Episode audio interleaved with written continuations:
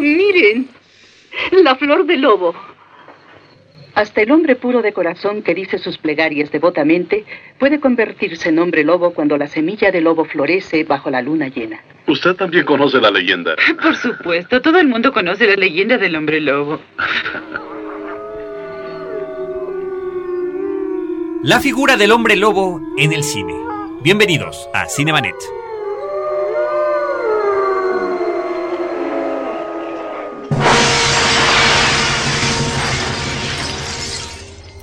El cine se ve, pero también se escucha.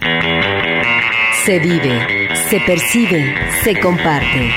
Cinemanet comienza. Carlos del Río y Roberto Ortiz en cabina.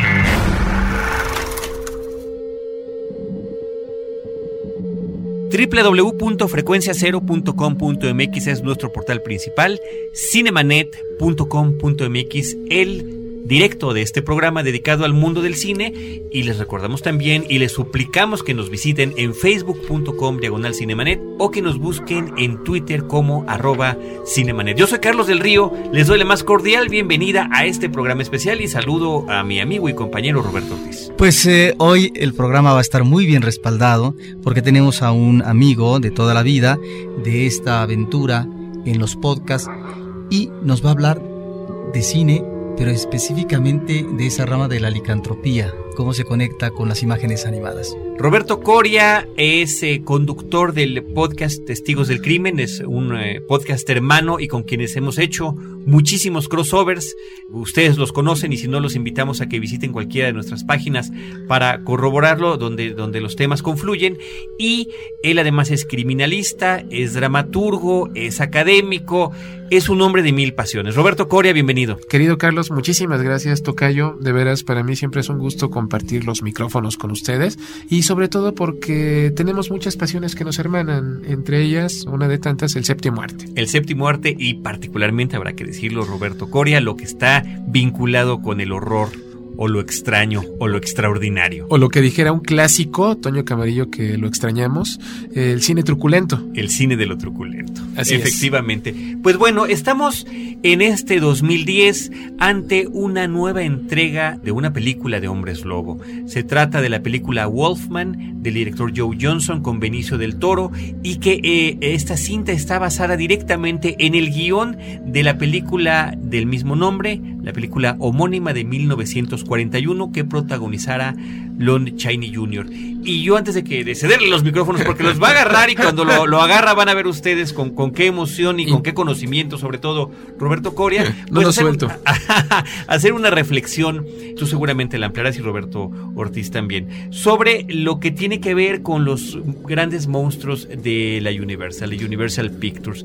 Esos monstruos que principalmente en la década de los 40 es cuando los, los conocemos, cuando se consolidan y que eh, básicamente son Drácula, Frankenstein, el hombre lobo, la momia y eh, la criatura de la laguna negra. Exactamente. De estos cinco, de estas cinco criaturas, dos de ellas tienen directamente sus vínculos en la literatura y en ambos casos en años muy recientes, eh, digamos ahora en décadas recientes, eh, aprovechando que estamos en el 2010, ya, no es tan reciente como parece en nuestra memoria. Somos pero, viejos. Pero son versiones, ha habido nuevas versiones, versiones más recientes, que tratan de eh, tomar directamente la fuente de la literatura y ser supuestamente lo más fidedigno posible. Está Mary Shelley's Frankenstein de Kenneth Branagh o la película de Francis Ford Coppola, El Drácula de Bram Stoker. El hombre lobo no tiene referente literario directo en ese sentido, pero yo me atrevería a equiparar a esos remakes o a esas nuevas versiones esta nueva película que estamos viendo. Completamente de acuerdo. Y es que la película de 1941 con un guion de Kurt Siodmak es la que de alguna manera articula la imagen del hombre lobo cinematográfico. Es cierto, a diferencia de Drácula o de Frankenstein, el hombre lobo adolece de un referente literario canónico, es de alguna manera una suerte de huerfanito. Lo más cercano a un antecedente notable en la literatura sería un cuento del capitán Frederick Marryat que se llama El hombre lobo de las montañas Hearts, un cuento de 1838. Ya lo mencioné en mi blog en Horroris Causa. Una obra que retoma elementos y tradiciones. Muchos eh, autores a partir de ese momento van a retomar recurrentemente la, la figura del hombre transformado en lobo de manera continua y van a cebarse en el folclore principalmente, en las tradiciones, pero es la película de Kurt Siodmak, eh, dirigida por George Wagner. A George Wagner le debemos algunos de los capítulos más entrañables del Batman con Adam West. La que nos presenta eh, formalmente al hombre lobo en la cultura cinematográfica. Did you ever see The Wolf Man? I don't think so.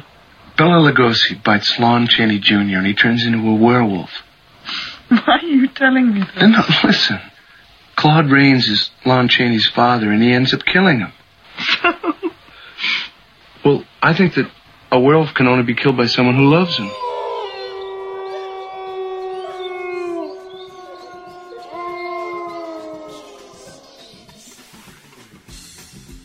Ahora, vemos actualmente a El Hombre Lobo en el cine y a toda una serie de figuras que emanan en los años 30, más bien Carlos, en esa década prodigiosa de la Universal.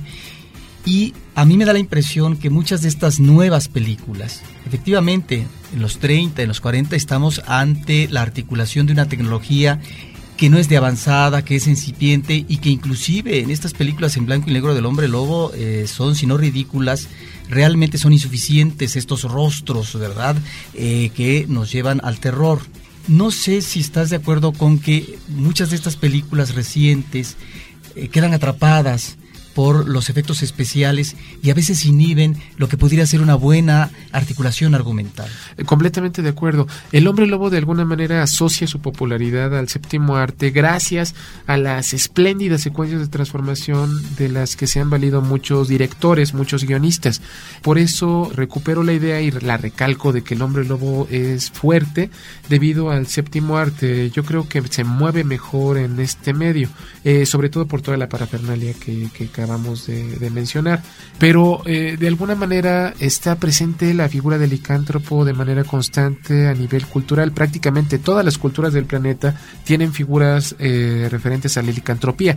Yo les invitaría a escuchar un programa de testigos del crimen donde hablamos acerca de los criminales que han cometido eh, diferentes delitos pensando que son hombres lobos. Ahí hablábamos acerca de las leyendas en la cultura hebrea, está la epopeya de Gilgamesh, eh, hay muchos, muchos referentes. Si no transformaciones en lobo, transformación en animales. En La zoantropía. Exactamente, diferentes civilizaciones. ¿no? Sí, sí, sí, completamente. Desde Ovidio, por ejemplo, eh, podemos rastrear en la antigua Grecia, en culturas eh, muy antañas, eh, la presencia de la creencia de las transformaciones de hombres en bestias. El lobo es particularmente atractivo porque para muchos representa la virilidad, eh, la fortaleza, el poder, la rabia, el vigor. Muchos eh, guerreros se vestían con pieles de lobo para, para este, defender sus territorios. Entonces, por ahí va el asunto. Inclusive la historia de la caperucita roja está relacionada con la licantropía. Eh, quiero hacer la referencia, el programa que estás mencionando, nuestro compañero de locutor de Testigos del Crimen es el 132. Ah, bueno. 132 y le agradezco como siempre a nuestro productor Abel Cobos que nos haga estas referencias que creo que pues siempre vale la pena para que las podamos compartir con nuestro público. Completamente. Vamos a hacer, Roberto Coria, ahora sí, el recorrido cinematográfico. ¿Qué ha pasado con el hombre lobo en el cine? Porque finalmente, a partir de ese gran momento que es la película del 41, que es la que marca una época, no porque no hubiera algunas anteriores, hasta este momento como que se cierra un círculo. Sí, sí, sí pudiera ser. Muchos recuerdan tal vez la película clásica, la de 1941, como la primera, pero no hay nada más falso. En 1935 ya eh, se había producido una película llamada El hombre lobo de Londres, una cinta dirigida por Stuart Walker. Interesantísima la, la, la película. Ta- También producida por la Universal. Exactamente, es de alguna manera uno de los antecedentes. Recordemos que Drácula y Frankenstein son producidos en 1931, el mismo año que en Alemania, no sé, Fritz Lang estuviera haciendo M el Maldito, por ejemplo, la época de los grandes monstruos. Pero antes que la película de 1935 ya había un cortometraje de 1903 de- eh, titulado El hombre lobo. De 1913. 13. Eh, una película de 8 minutos recupera la idea de las tradiciones gitanas y demás. O sea, de alguna manera ya ha quedado asentado aquí el personaje. En el caso de la cinta clásica y la cinta de 1935, se fortifica debido al espectáculo de maquillaje. Hay que recordar que Jack Pierce, uno de los principales artífices de este área en los estudios Universal, fue el responsable de crear íconos o iconos de la cultura cinematográfica como fueron la imagen de Bela Lugosi para Drácula, la imagen de Boris Karloff tanto para Frankenstein como para la momia y en este caso con el hombre lobo. Hay muchas historias, hay un libro de Doug Bradley maravilloso que se llama Monstruos Sagrados, donde este hombre que interpretara a Pinhead en las películas de Clive Barker, eh, obviamente se tuvo que someter durante largas horas a sesiones exhaustivas de maquillaje, él recupera en este texto la historia de todos estos actores que se sometieron a procesos similares y, recuerda especialmente a Jack Pierce como el gran creador de monstruos. Por eso es importante eh, recordar este ciclo de la Universal. A mí me gusta mucho que, que, la nueva entrega del Hombre Lobo para las nuevas generaciones sea producida por Estudios Universal, la casa de los grandes monstruos. Uno. Y dos, que la historia esté basada directamente en ese guion de 1941, donde me parece que es muy respetuoso con cada uno de los personajes que maneja. Creo que lo, lo más importante que hace la película en cuanto a cambios diría yo dos, es trasladar esta historia a la era victoriana, lo cual es un acierto, porque Se efectivamente puede crear otro tipo de elementos. En aquel entonces, me imagino yo que por cuestiones de producción estaba ubicada en el propio eh, inicio de los 40, o sea, Los- era, era una historia contemporánea. Sí, porque ya había automóviles, los nudos de las corbatas, los cortes de los trajes delataban cierta modernidad. Así es. Y en este caso lo trasladan a la era victoriana, se respeta, que eso, por eso hablo del círculo.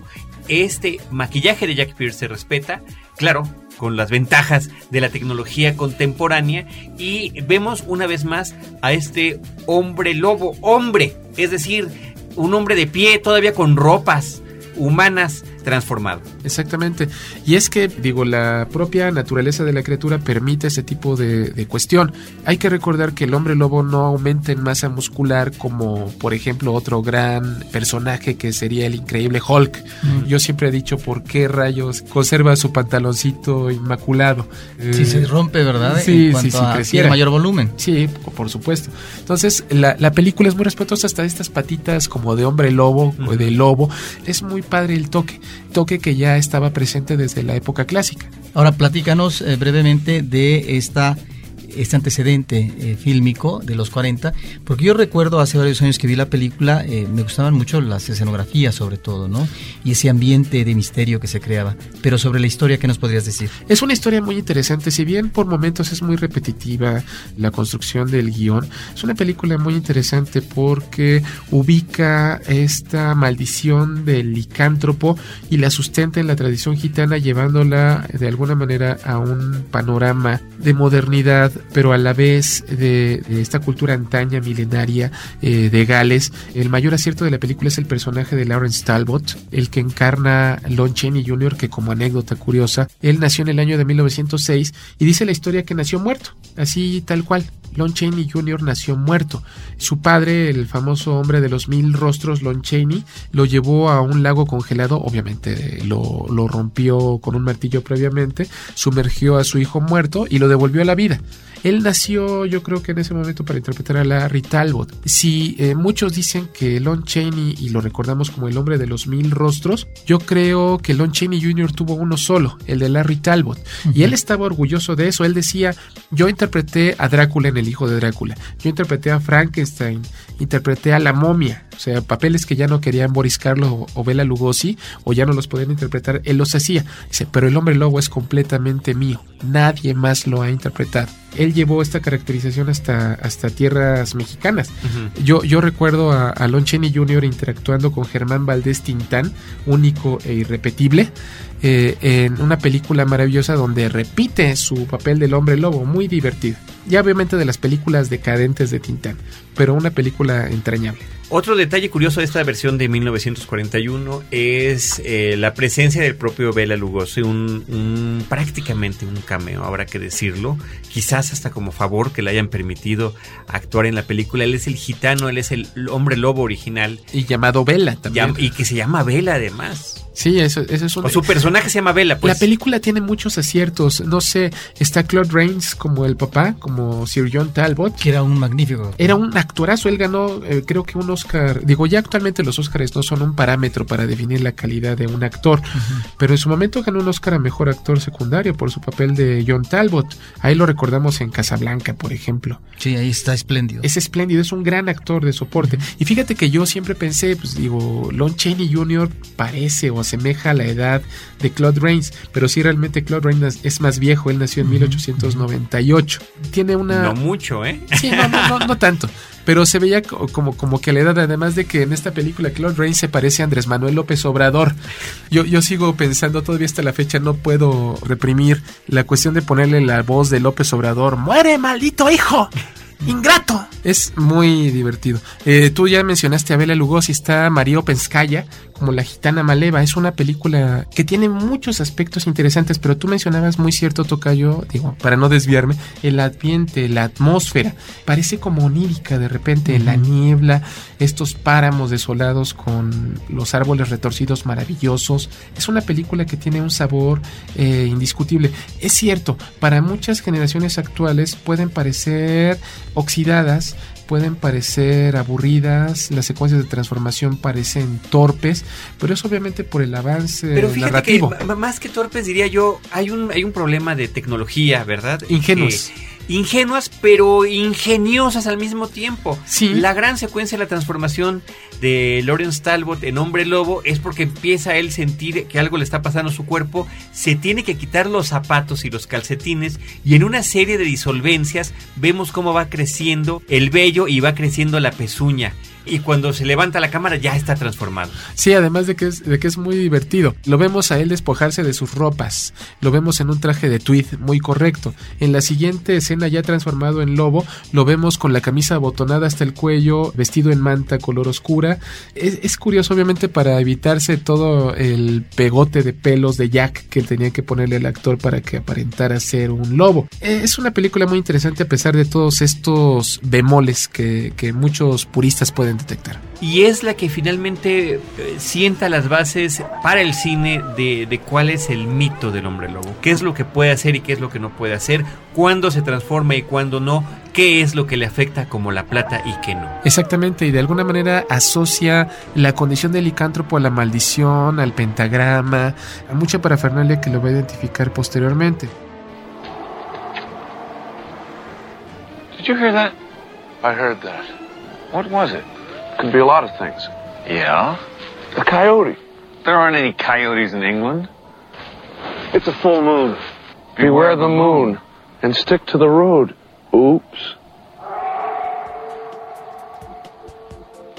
Otra película también de los estudios Universal que yo recordaría, que también tiene un guion de Kurt Siodmak, por eso se ve palpable la importancia del hombre lobo en, el desarrollo argumental, es Frankenstein contra el hombre lobo. Yo creo que uno de los primeros crossovers que existieron en la industria. Y esto también es, eh, tiene que ver con mucho con el desgaste que los monstruos clásicos sufrieron gracias a la insistencia de presentarlos por parte de, los productores. En esta película reaparece Lon Chaney haciendo el papel de, de Larry Talbot. Eh, una película muy divertida, digo. eh, Que además es un hombre lobo atormentado, zombie. trágico. Pero, pero es que vuelve de la, de la muerte, ¿no? Sí, como muchos de los monstruos de Universal, eh, basta la mínima excusa para devolverlos a la vida y obviamente eh, se ha demostrado que es algo muy redituable. En este caso le retiran todo el- la luparia, todo el, el llamado Wolf's Bane, la flor del lobo, que tenía en la tumba, lo retiran unos eh, ladrones de tumbas y lo devuelven a la vida sin querer. Es una película muy divertida, vale mucho la pena. Siguiendo con un recuento histórico de la figura del lobo en el cine, me trasladaría a México. La loba con Kitty de Hoyos. Es un antecedente también. La dirige Rafael Valedón. Rafael Valedón yo creo que también merece un homenaje, al igual que Mórbido le dedicó a Abel Salazar.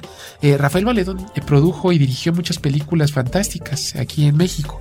Es una película interesante, un maquillaje si quieren ingenuo, secuencias eh, mal logradas. Digo, dicen que es de noche, pero realmente es de día para, para favorecer la cuestión cinematográfica. Bueno, en 1961 la casa Hammer, ya platicamos de ella en otro momento, produce una película que se llama La maldición del hombre lobo, con Oliver Reed como eh, licántropo. Es una película igualmente emblemática. Muchos aficionados del licántropo lo ubican en un segundo lugar después de Lon Chaney Jr. Y es que hay una referencia a la tradición ibérica eh, sobre la presencia y la persistencia de la figura del hombre transformado en lobo. Es una película también interesante que tiene sabor inscrita, obviamente dentro del ciclo de las películas de Hammer. Regreso a México, Santo contra las Lobas. Es una película igualmente interesante de Jaime Jiménez Pons del año de 1972, aunque la criatura tiene un boom nuevamente en la década de los 80 gracias a dos películas particularmente. Aullido. The Howling. Es maravillosa Aullido. Eh, también eh, establece el uso, el gran uso, diría, de los excesos especiales. Aunque yo siempre. diríamos. Eh, es, es notable. Aunque yo siempre he pensado, ¿por qué esta Dee Wallace, que era la protagonista de la película, por qué se queda viendo toda la transformación del lobo cuando podría correr? eso, eso yo nunca. La dirige yo Dante. Que debe de ser fascinante. Es, Imagínate nada más si estás observando y además es, digo, estoy justificando, ¿verdad? La, película, pero finalmente son los personajes que están representando el punto de vista del espectador. Me parece que de las cosas eh, más notables de esta película es el horror extremo al que llega, es la transformación verdaderamente animal de la criatura, o sea, ya no estamos ante un un hombre parado maquillado. Estamos verdaderamente frente a una bestia. Es la transformación en cámara. Sí, y además hay muchos guiños para el diletante del cine de horror. Por ejemplo, hay personajes que se llaman como directores clásicos de, las películas. Por ejemplo, hay un personaje que se llama Terry Fisher, mm. obviamente por Terence Fisher, el famoso director británico que dirigió La maldición del hombre lobo. Otra película que también vale la pena recordar del mismo año de 1981 es Un hombre lobo americano en Londres. Que creo que esa debe de ser, debe de ser la más recordada posiblemente por el público mexicano, una película que tuvo un impacto mundial, sobre todo, pensaría yo, sobre todo por la famosísima secuencia de la transformación. Sí, a cargo de Rick Baker, un hombre que va a ser asociado a la figura del hombre transformado a partir de ese momento, un hombre que llevó esta técnica, no sé, al video musical thriller tan recientemente eh, reconocido por la muerte de Michael Jackson eh, es una película que vale muchísimo la pena. Nuevamente del propio John, Landis dirige tanto el video como tanto la película como el video posteriormente. Correcto. Y Rick Baker repite los efectos especiales y será Rick Baker el que regrese ahora en esta versión de Joe Johnston para el nuevo Hombre Lobo con Benicio del Toro. Además, un dato para Freaks, Rick Baker sale tantito en el campamento de gitanos en la película del 2010. Aparece, tiene un pequeño cameo como, como un gitano, es, bueno, es un dato divertido. La película El hombre lobo americano en Londres es muy interesante. Dos jóvenes andan vagando por eh, páramos ingleses y de repente se topan con eh, lo sobrenatural, con el ataque de un lobo. Uno de ellos es asesinado por el hombre lobo, el otro pues contrae esta maldición y de alguna manera se va a convertir en, una bestia terrible que comete todo tipo de carnicerías. Lo que me gustó mucho de la película de Joe Johnston del 2010 es que retoma muchos de los elementos clásicos de películas famosas de licántropos. Digo, hay que recordar la masacre final en las calles de Londres de un hombre lobo americano en Londres con un autobús incluido y está presente este tipo de carnicería en la nueva versión de Joe Johnson. Es un guiño para, para el espectador. I have something I want to tell you. Yes, Michael. I'm not like other guys. Of course not. That's why I love you. No, I mean I'm different. What are you talking about?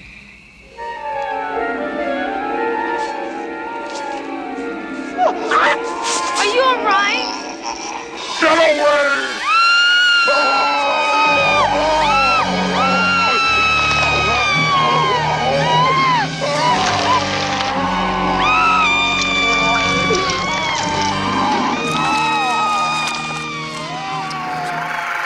Cinemanet está de intermedio. Regresamos en un instante.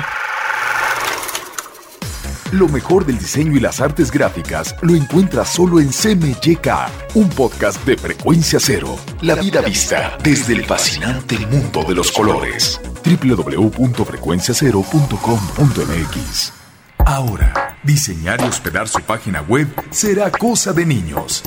En tan solo cinco pasos, hágalo usted mismo sin ser un experto en Internet. Ingrese a suempresa.com y active ahora mismo su plan. Suempresa.com, líder de web hosting en México. En la historia. Acompaña a Roberto Jiménez a recorrer México en la historia. Porque La Máquina del Tiempo es un podcast de frecuencia cero. www.frecuenciacero.com.mx. Cinemanet.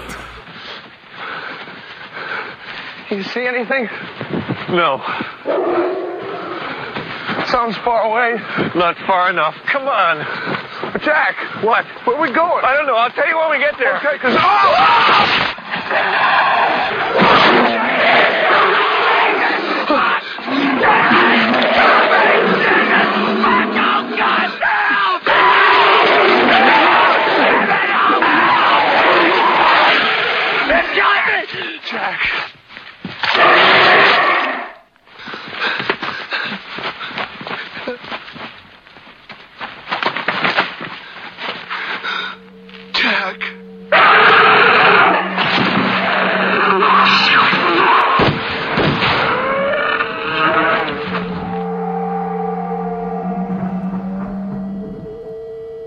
Otra película que yo recuerdo de 1984 de Neil Jordan, ustedes lo recuerdan por ser el director del Juego de Lágrimas, eh, de entrevista con el vampiro, se llama Lobos, Criaturas del Diablo.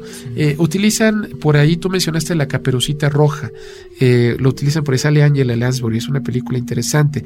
Bala de Plata, una película Bullet, basada en el texto El ciclo del hombre lobo de Stephen King. Es una película también interesante, si bien no es memorable. Esta película es del año 1985. Hay otra gran reaparición en 1994 con la película de Mike Nichols con Jack Nicholson. Lobo.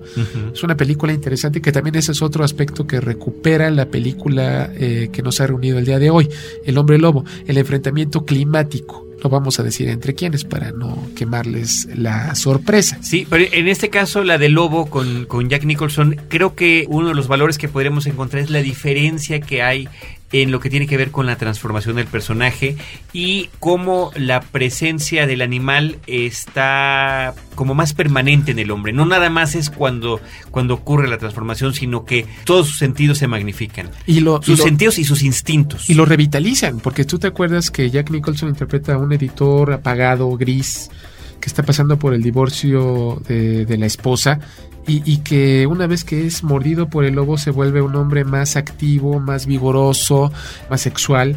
De alguna manera despierta los instintos y es que el hombre lobo nos eh, representa básicamente el triunfo del instinto contra la razón. Hay que ver que el hombre eh, antes de sufrir el ataque del licántropo, antes de convertirse en un hombre lobo, va, va de alguna manera a ser un ser apagado, un ser sin sentido. El hombre lobo lo despierta, lo hace florecer, lo vuelve más agresivo. Eso es algo que atrae mucho a las personas de la figura del licántropo. Otra película que recuerda una película hecha con tres pesos que se llama Feroz, se llama en inglés Ginger Snaps. Dos hermanitas que se toman fotografías, dos hermanitas medio freaks, que una de ellas se convierte en lobo tras el ataque de uno de, ellos. Es interesante. La propia Pacto de Lobos de Christophe Gans es, eh, retoma el caso de la bestia de Yevaudan, un caso también ya, ya abordado en otros espacios y también vinculado al mito del licántropo, también va a ser asociado de esta manera. Yo te comentaba, querido Carlos, eh, cuando planeábamos este programa, eh, una película británica que se llama Dog Soldiers. Aquí le pusieron luna llena y todavía hasta hace muy poco tiempo podía encontrarse a la venta en estos botaderos en las famosas tiendas eh, departamentales que empiezan con Walt y terminan con Mart. es, es una película muy interesante, es una película británica que narra la, el encuentro de un grupo de soldados británicos que están haciendo un ejercicio en el bosque y de repente se topan con un grupo de hombres lobo y, y narra una historia mil veces llevada a la pantalla, la lucha por la supervivencia. Es una película muy interesante, una película del año 2002. La propia Inframundo recupera no solamente la historia del vampiro, sino la, la historia del hombre lobo. Y, Además, lo- y los combina, las entrelaza, las justifica. Sí, además de que, por ejemplo, ahorita me acordé mucho eh, nuevamente de Toño Camarillo, la lectura de, que le daba a los zombies y a los vampiros, lo de izquierda, monstruos de izquierda y monstruos de derecha. En este caso, en la última entrega de Inframundo, la rebelión de los Lycans, es una lucha de clases. O sea, los vampiros, los aristócratas, los que viven bien, en un estado eh, opulento, contra los hombres lobo que son los esclavos y que de repente se les salen del huacal, se liberan e inician una lucha por su libertad. Es, es una película, una serie de películas interesantes. Sí, sobre todo esta tercera que estás comentando, que además es como precuela, ¿no? Es el Es origen. una suele de- es el origen de cómo los vampiros utilizan efectivamente como esclavos a los hombres lobo. ¿Dónde inició la rencilla? A los Lycans. Sí, es, es una película interesante. Eh, Roma Y, y. Kate Beckinsale en las dos primeras, por favor, y me parece que regresa para la cuarta, lo cual yo agradezco. Sí, sí, yo también. y Eh, Abel Cobos también. Abel Cobos también está haciendo movimientos de cabeza aprobatorios y señas que no podemos mencionar en este micrófono. Bueno, en la película Roma Santa, una película española eh, dirigida por Paco Plaza, lo recordamos muy recientemente por Rec y su abominable secuela. Es una película interesante porque narra el caso de Manuel Blanco Roma Santa, un hombre que eh, fue eh, juzgado por cometer diferentes homicidios pensando que era un hombre lobo. Lo padre de la película es que se mueve en esta línea. No sabemos si es un loco desquiciado que mata gente o si efectivamente es un hombre lobo. Es una película muy interesante, Roma Santa. O eh, La marca de la bestia de Wes Craven. Sale por ahí Cristina Ricci, una película del año 2005. Es una película interesante. Pero bueno, ya más recientemente lo tenemos presente a través de Harry Potter. El profesor Lupin es un licántropo. Eh, Danny DeVito en Big Fish de Tim Burton es un licántropo. Se- en, en el propio extraño mundo de Jack sale un hombre lobo muy, Sí, muy claro, padre por ahí. claro, ¿Cómo, cómo claro. olvidarlo?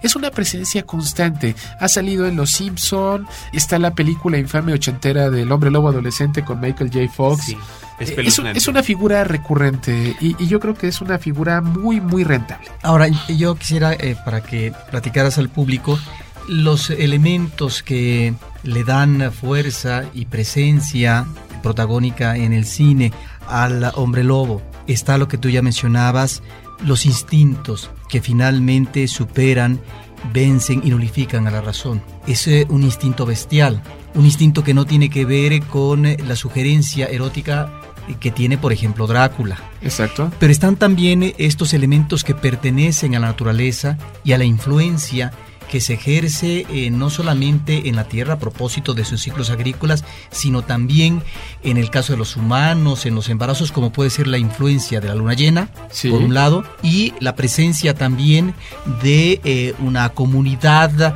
perseguida históricamente, marginada, considerada como los otros que hay que rechazar que es la comunidad gitana. Sí. Todos estos elementos me parece que son ingredientes muy atractivos y que están presentes en la última versión y que conforman, me parece, a lo mejor argumentalmente, un personaje interesante. Sí, completamente de acuerdo, aunque si yo tuviera que reprocharle algo a la película de Joe Johnston, es la ausencia de un elemento que define a la cinta precursora, que es la tragedia del personaje.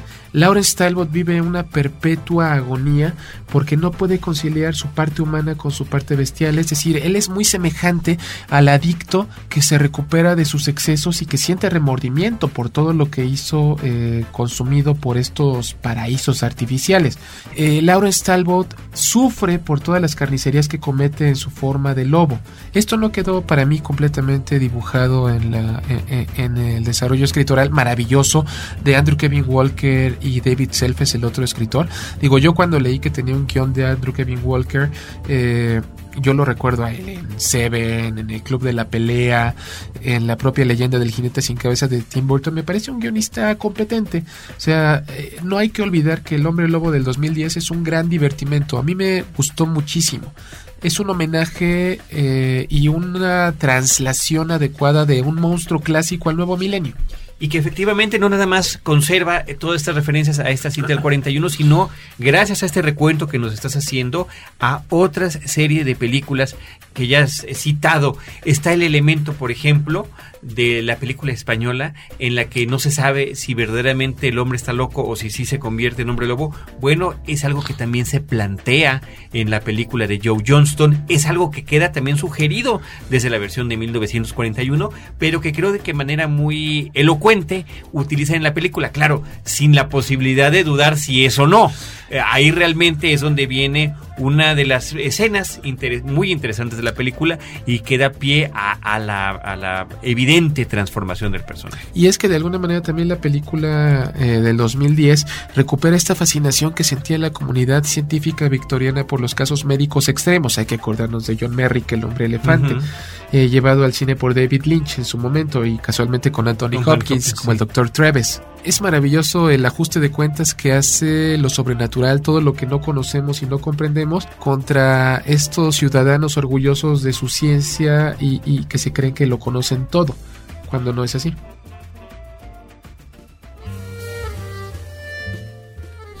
Gracias por estar aquí. El cine para mí significa un buen cuento, una, una buena historia. El cine también es para mí colaborar con gente que uno respeta. Es en el cine que a mí me gusta hacer buena historia con buenos cineastas. De la carrera de uno, la carrera mía, creo que ahora pues yo, las últimas dos películas que he hecho eh, he tenido un poco más de control.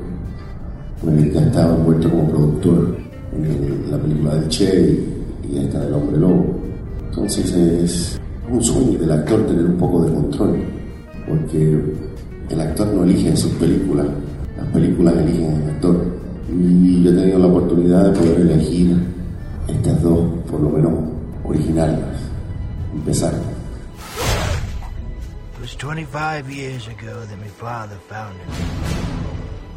Yo he sido fanático de estas películas. Cuando recuerdo yo de chico conocer el, el cine, conocer películas por nombre y sus actores. Son estas películas de horror clásicas de universo de blanco y negro, como Frankenstein, Boris Karloff, Bela Lugosi, Drácula, Don Chaney Jr., El Hombre Lobo, la original. ¿Y por qué El Hombre Lobo? Porque, porque no, se ha, no se ha visitado desde 1941, son casi 70 años. Y fue una idea de Rick Jordan, uno de los productores, idea mía, proponerle al, estudio la idea de interpretar la original, haciendo el homenaje a la vez. Y a ellos les gustó la idea. Darkness comes for you. It's been quite seriously injured. Thank you for staying. El maquillaje fue hecho por un maestro, se llama Rick Baker. creo que es uno de los mejores maquillistas del mundo. Cuando uno trabaja con alguien así, es un artista, uno pues se convierte en, un tipo de maniquí. Al final pues estaba de hombre era impresionante. Lo duro era quitarse el maquillaje. Después de 12 horas de trabajo, estar muerto de cansancio, ya se, ha acabado de rodar, todo el mundo está en la casa y uno se queda así. Y yo me tenía que quedar en el trailer del maquillaje por dos horas. Y ahí era cuando yo quería matar a Rick Baker. Porque ese maquillaje está, está bien, bien pegado a la piel, hay que rasparlo y no es nada de cómodo.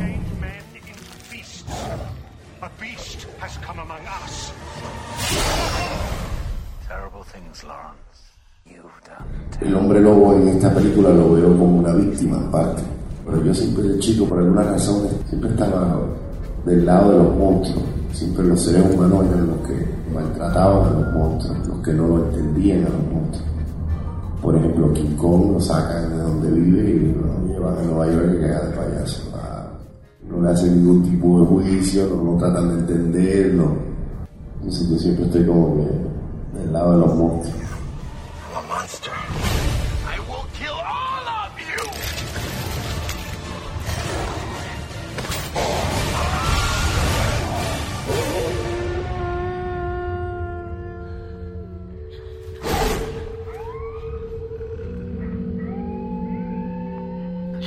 Yo no sé si el problema que yo observo en esta última película del hombre lobo es un problema de guion, efectivamente, estamos ante guionistas muy competentes. Yo no sé si tiene que ver con su tratamiento o la manera como maneja el director. Me parece que es una película fallida, me parece que es una película que inicia espléndidamente, que las atmósferas nos recuerdan las películas de la Hammer, ¿sí? Ahí están esos uh, pasillos uh, de estas uh, casonas victorianas, ahí están estas noches, ¿no? Alumbradas con velas, en fin, esos elementos me parece que son extraordinarios en la película. Sí. Pero ese es un tercio. Me parece que después la película resbala y realmente eh, es una película que termina en elementos poco afortunados. Creo que hay una serie de subtramas que no están bien manejadas, que son insuficientes y que en ese sentido me parece que la película es decepcionante. Por ejemplo, una de ellas es uh, este personaje que ante una realidad infantil, de adolescencia y de juventud terribles, ¿sí? Porque es la muerte de la madre y luego la relación tan difícil de sometimiento del padre, de, de, de, digamos, de él con, el padre, si se dedica a la actividad teatral. Sí me parece una beta formidable. ¿Cuáles son los personajes que interpretan? Son personajes de Shakespeare. Uh -huh. sí, son personajes que tienen que ver con esta dualidad y esta dificultad de acercamiento, en este caso, o eh, de relación con el padre, como podría ser. ¿Hasta ahí vamos bien? Hasta ahí vamos bien, pero, pero no está explorada. Me parece que ahí es donde la película es insuficiente. Ajá. Otra subtrama que me parece eh, interesante y que finalmente la abandona el director completamente. Hay un personaje secundario que uno pensaría que va a aparecer más adelante, que tendría que aparecer más adelante, justificándose dramáticamente, que es un sirviente, sí, que, que además él ha observado y conoce una serie de secretos y lo desaparecen de, los desaparecen de una manera eh, muy torpe, que tiene que ver obviamente con elementos eh, fulminantes. Y luego está esta otra parte, que es cuando yo te decía eh, la visión hacia el otro, en el cual uno tiene que desconfiar, que son estas uh, comunidades uh, en las cuales se ha, han cebado, digamos, uh, las eh, comunidades asentadas con la civilización, etcétera, que es la comunidad gitana. ¿no? Sí. Entonces ahí es donde creo que la película cojea realmente. Es, es, es, ahí donde me parece que la película es muy pobre, ¿sí? Y en donde realmente resbala y resbala hacia un abismo y no se recupera. Y luego la otra, es una película tan previsible con respecto a el personaje del padre. Ya desde el principio sabemos hacia dónde va la película y en qué va a derivar. Y me parece que esa plática que tiene el padre con el hijo, ¿sí? En uh, un espacio carcelario eh, o de manicomio, no recuerdo, es realmente una plática muy endeble cuando tendría que ser una plática más jugosa desde el punto de vista de la psicología de los personajes.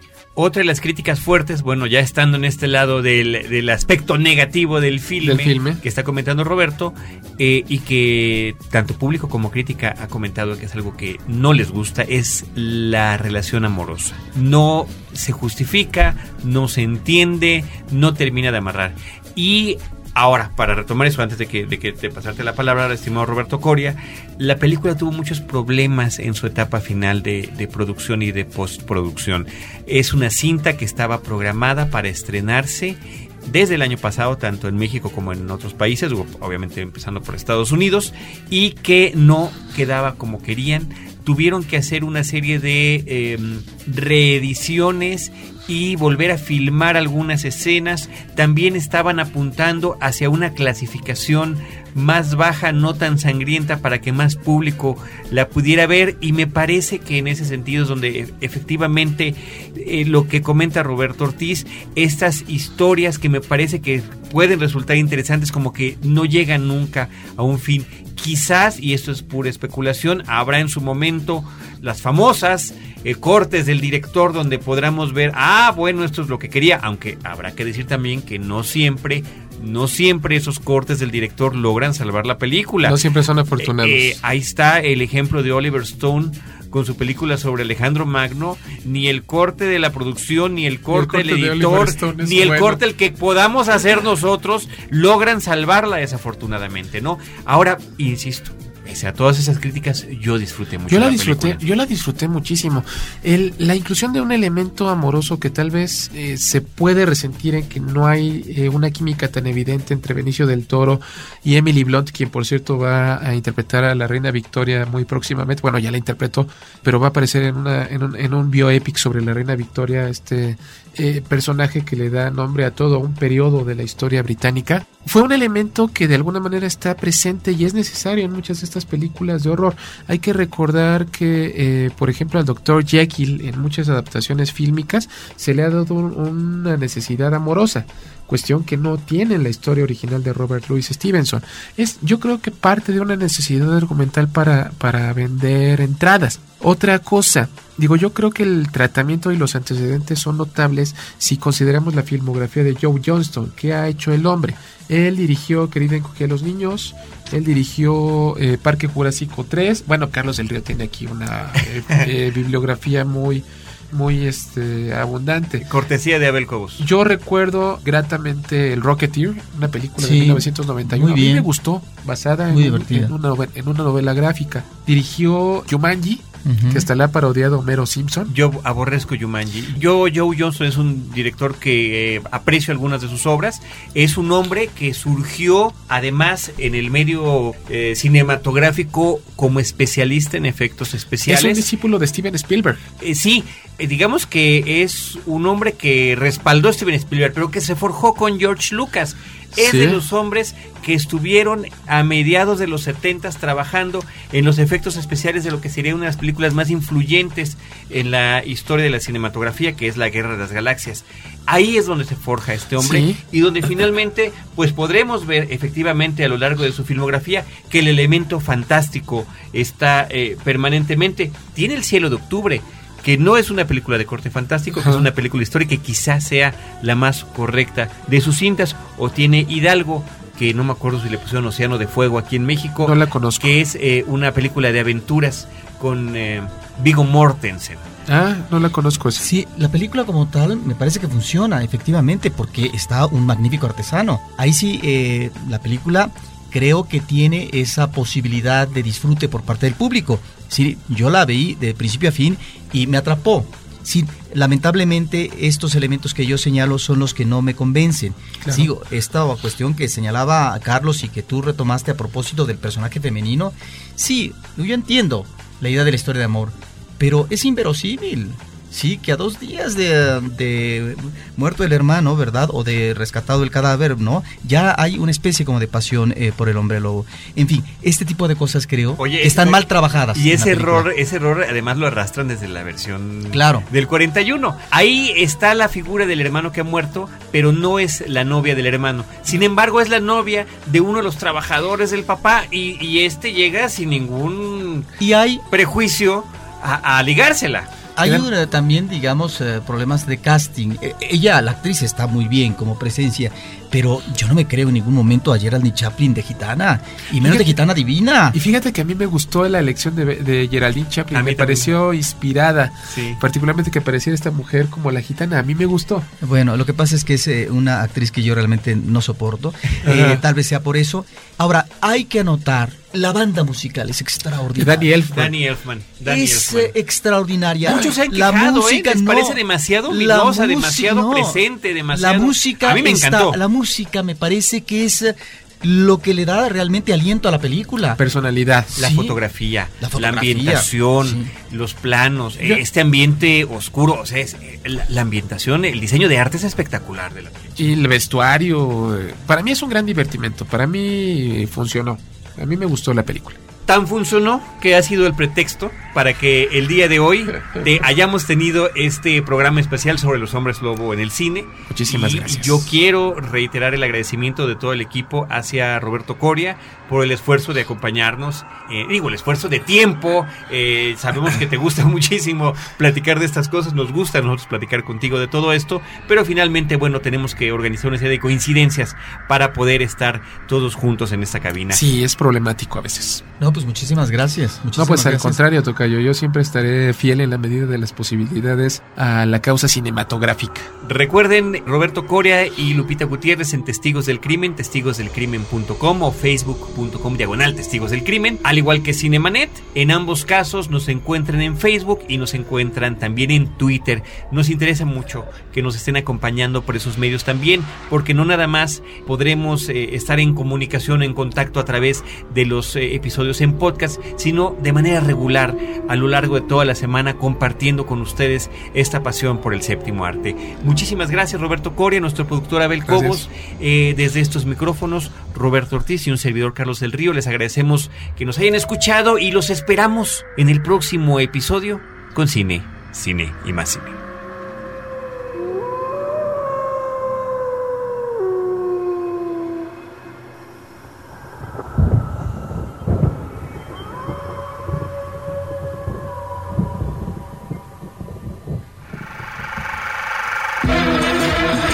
Cinemanet termina por hoy. Más cine en Cinemanet. Frecuencia Cero, Digital Media Network, www.frecuenciacero.com.mx. Pioneros del podcast en México.